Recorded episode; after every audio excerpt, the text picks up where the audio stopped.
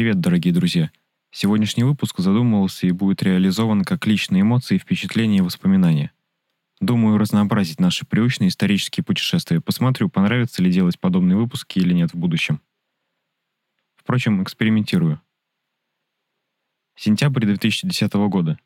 Мы с друзьями только перешли в седьмой класс. Как-то после учебного дня один из них рассказывает о новой группе, которую для себя открыл. Рассказ сопровождается одной из песен. Очень известное вступление.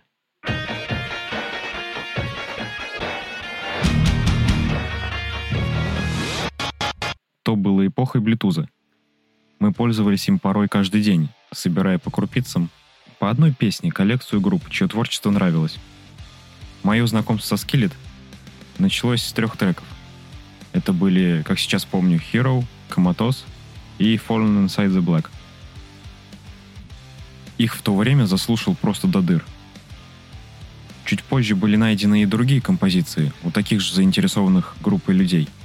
По своей сути, с поправкой на время мы тогда немногим отличались от наших родителей, которые тоже доставали что-то, что было не в свободном на тот момент доступе. В годы только своей молодости. Еще чуть позже дома появился какой-никакой интернет, и очень любопытно я начал изучать более подробную информацию – один из первых результатов поиска в Ютубе стал клип на песню Hero. Очень крутой и эффектный, как и сам трек. Помимо крутой музыки, эта группа зацепила меня и своей поющей барабанщицей, у которой в будущем будет свой проект также, но мы пока с вами не дошли до этого. Да и наличие двух девушек в составе для моего тогдашнего восприятия было оригинальным. О прошлых изменениях в составе узнал в дальнейшем. Будущий на тот момент уже наблюдал сам – так прошли примерно два года. В мае 2013 мы оканчивали девятый класс. И некоторые заканчивали свое обучение в школе. В то время выходит сингл с грядущего альбома Rise. Сингл был одноименный. И тут такая же история полностью, как и с Hero. С первых нот долгое время на репите. Альбом вышел летом, э, до меня дошел осенью – и он был и является по сей день отличным с самых первых нот. Шестой трек American Noise был одним из первых в списке разучиваемых песен на гитаре. Оформлением этого релиза занималась Джен, барабанщица. Также на этом альбоме довольно значительно увеличилась ее роль в качестве второй вокалистки, а в песне Salvation так вообще основной. Состав группы с этого альбома и по сегодня такой. Джон Купер на вокале и на басу – Кори Купер, ритм, гитара, клавиши, бэк-вокал, Джен Леджер, ударные, бэк и иногда ведущий вокал, Сет Моррисон, соло-гитара. Название «Skillet» переводится как «сковородка». Для группы его предложил тот же пастор, который и посоветовал создать ее. Такое название должно было символизировать смесь различных музыкальных направлений воедино. Да, это христианская группа. Еще одно необычное для меня открытие – Среди знакомых это всегда вызывало удивление.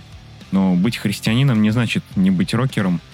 Ну и все в таком духе, но мы сейчас с вами не будем вдаваться в философию по религии.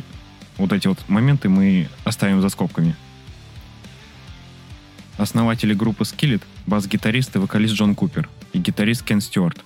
Изначально они играли в двух разных христианских группах. В 96 году по совету пастора они вместе выступили на разогреве у группы Fall Zandura и записали несколько совместных демозаписей. Позже в качестве барабанщика к Джону и Кену присоединился Трей Макларкин. Примерно через месяц после того, как ребята стали играть вместе, ими заинтересовался лейбл Forefront Records и предложил им заключить контракт.